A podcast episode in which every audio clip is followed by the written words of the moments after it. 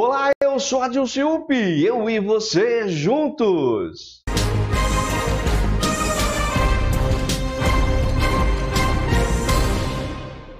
Mês de março, estamos eu e você juntos para estudar um tema que é muito difundido em livros e também em filmes, o Apocalipse. E nós vamos estudar direto da fonte, nas escrituras, isto mesmo, direto da fonte. O livro de Apocalipse está à nossa disposição nas escrituras. Livro este que foi escrito pelo apóstolo João no ano de 93 depois de Cristo. É, o apóstolo João foi o remanescente dos apóstolos, né? Pedro e Paulo morreram aí por, por em torno de 67, 68 depois de Cristo.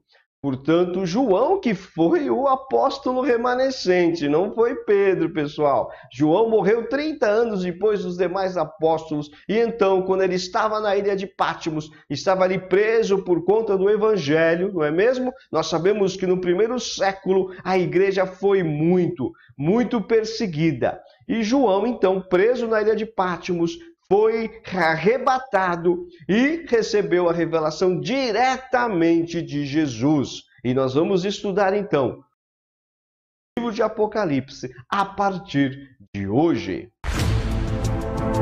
Bom, as revelações elas estão centradas né, em quatro grupos. Dizem que são sete, mas nós vamos estudar quatro grupos, tá? Cada grupo tem sete revelações. Sete cartas às igrejas da Ásia. Nós temos sete selos sete trombetas e sete taças. No livro de Apocalipse, esses eventos ocorrem em, cronologicamente, ou seja, um atrás do outro. Né? Eles são apresentados um após o outro. Porém, né, muitos desses acontecimentos eles acontecem simultaneamente. O livro de Apocalipse você não pode estudá-lo acreditando que, conforme os fatos são narrados no livro, do capítulo 1 ao capítulo 22, os acontecimentos né, ocorrem é, um posterior ao outro. Não. Em alguns casos acontecem simultaneamente. Né? De repente, um selo acontece e está acontecendo uma trombeta, por exemplo. E aí então é apresentado em capítulos separados, mas estão acontecendo, aconteceram ou vão acontecer juntos, né? É uma forma de reforçar o acontecimento.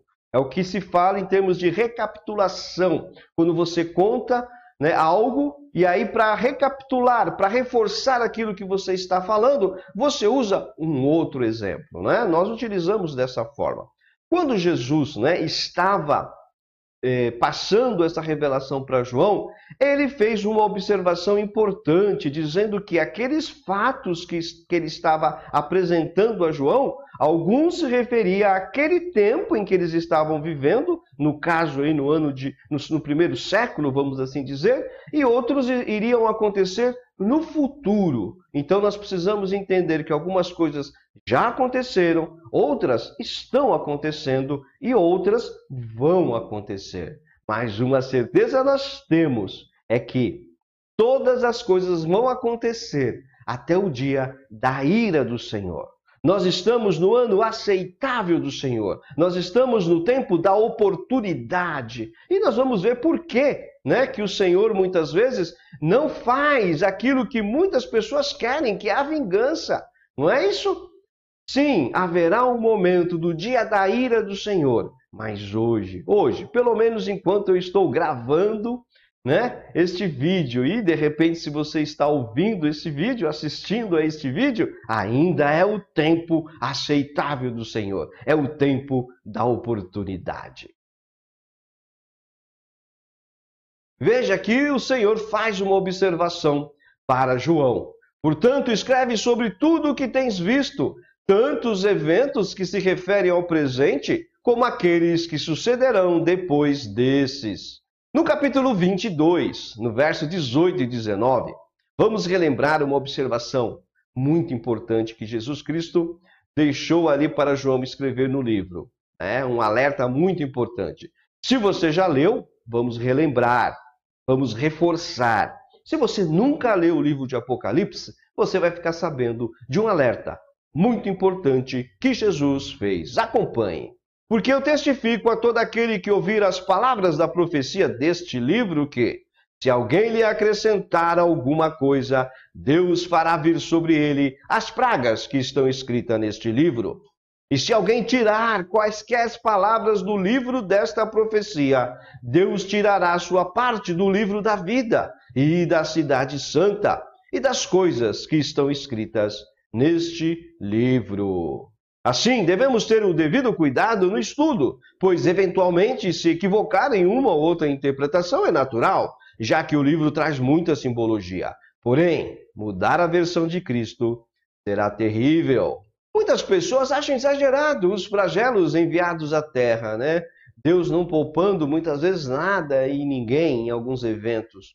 Muitas pessoas acham isso de boa fé, porque elas não conseguem entender como que Deus né, faria, eh, seria tão cruel com o que ele mesmo criou? Por que, que ele criaria algo e depois destruiria? Nós vamos estudar isso, né? Mas realmente nós somos criaturas, feito a semelhança, a imagem e semelhança de Deus.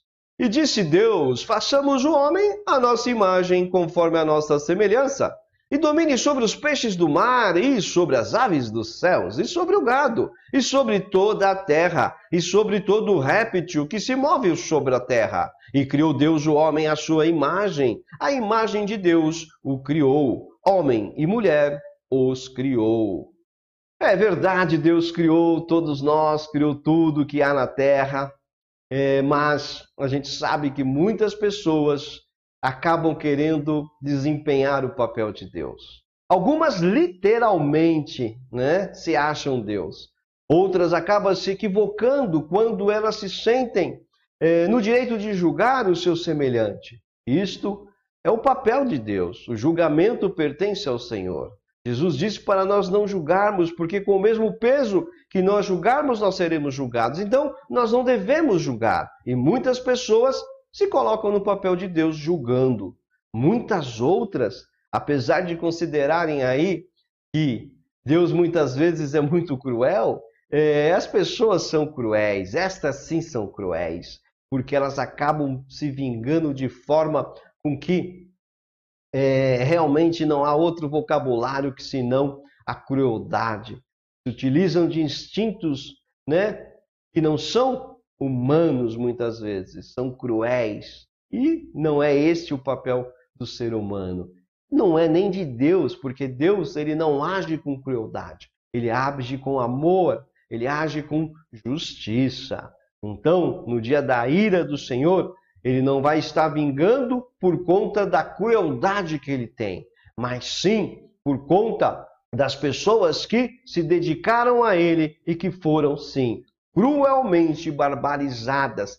Foram e muitas vezes hoje ainda são. Então, é o dia da vingança do Senhor, não por crueldade, mas por lealdade, por justiça àqueles que creram em Jesus Cristo. Você é a imagem e semelhança de Deus. Você precisa respeitar o seu Criador e amar as demais criaturas como a si mesmo. Eu poderia te falar do pecado original de Adão e Eva, mas você já sabe que foi este o motivo né, do, das revelações do livro de Apocalipse.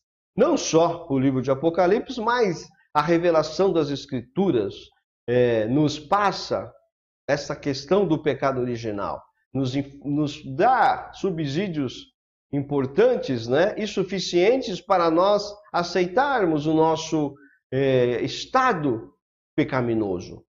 É, mas a própria revelação de Jesus Cristo à humanidade, ela caracteriza a questão do pecado original, porque se o pecado entrou por um homem, Adão, a salvação veio pelo homem Jesus Cristo, porque ele veio encarnado como homem. Ele viveu, ele morreu e ressuscitou e recebeu autoridade sobre tudo e sobre todos. Quando antes de Jesus Cristo vir, a nação eleita era o povo de Israel. Nós lemos isso no Antigo Testamento. A partir de Jesus, a partir de Jesus, todos nós, todos, todos, indistintamente, todas as raças, todas as tribos, todas as línguas, têm o direito de serem filhos de Deus. Nós fomos religados a Deus através de Jesus Cristo. Aquele que crê né, em Jesus Cristo é religado como filho. Então, a partir de Jesus Cristo, nós temos sim direito de participar da herança das promessas feitas por Deus a Abraão. E eles cantavam um cântico novo: Tu és digno de tomar o livro e de abrir seus selos, porque fostes morto e com o teu sangue compraste para Deus homens de toda tribo, língua, povo e nação. Tu os constituístes reino e sacerdotes para o nosso Deus, e assim reinarão sobre a terra. Bom, Adão e Eva está muito distante de nós, e aí muitas vezes você e eu achamos que, ah, faz muito tempo, eu não faria a mesma coisa que eles. É, mas, na verdade, nós somos sim seres pecaminosos, nós pecamos. É, a verdade é que às vezes nós achamos que os nossos pecados são menores que os dos outros, mas não são. Para Deus, pecado é pecado. E nós vemos aí, como eu já falei, pessoas querendo, querendo ser Deus, né? É, outras pessoas dividem a divindade de Deus com outros deuses, deuses pessoas, deuses animais, deuses objetos, não é assim? Deus é, feito imagem, né? E aí de pessoas, de animais, de uma série de coisas. Você está dividindo a divindade de Deus. Por mais que você diga que não, a partir do momento que você tem algo que você considera importante ter como um objeto, seja isso, seja ele qual for o objeto, né? Qual ao que seja, pessoas, animais, enfim, é, você está dividindo a divindade de Deus e você sabe no seu íntimo que sim né? Porque você não vai dormir sem antes de olhar para aquilo ou pedir para aquilo. Enfim, você está dividindo a divindade de Deus. Me perdoe dizer, mas você está dividindo. É, e nós temos também os que substituem definitivamente o Criador por outros deuses. Existem muitas pessoas que dizem simplesmente que é uma energia. Né? Você está substituindo o Criador. Deus é Deus. Deus que criou céus e terra. É este Deus, Deus que criou você. É a este Deus que você deve adorar. É este Deus que vai te julgar no dia da ira do Senhor. E é este Deus que hoje dá a oportunidade de você aceitar a divindade única de Deus e o sacrifício de Jesus Cristo na cruz do Calvário. Agora eu te pergunto: será que Deus não tem legitimidade direito de exterminar a sua criação, que insiste em negar a existência dele, que insiste em dividir ele com várias outras coisas? Será que ele não tem essa legitimidade? Pessoas que questionam suas ações, quando na verdade as ações do Senhor sempre, sempre foram e são no intuito de salvar a humanidade, porque ele não precisava dar Jesus Cristo para nos salvar. Caso as intenções de Deus fossem de exterminar né? Tudo que ele criou, ele já tinha exterminado. Ele já tinha acabado com tudo. Num abrir e piscar de olhos. Você duvida disso? Lógico que não, não é mesmo? Ele poderia sim acabar com tudo e com todos. Assim como ele já fez uma vez, quando ele é, chamou Noé e pediu para que Noé é, construísse uma arca, porque ele, Deus estava totalmente é, abismado com tanta crueldade do ser humano na Terra naquela época. Não muito diferente de hoje, não é mesmo?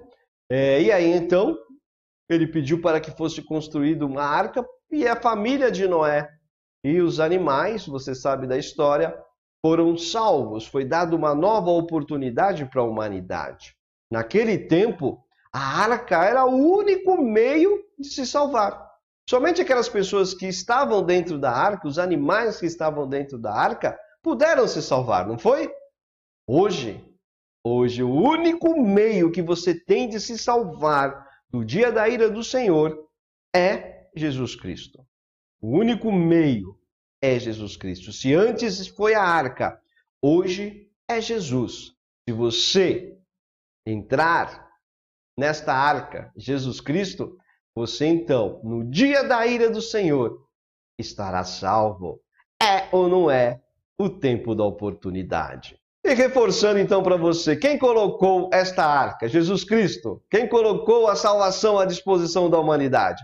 Foi Deus, não é mesmo?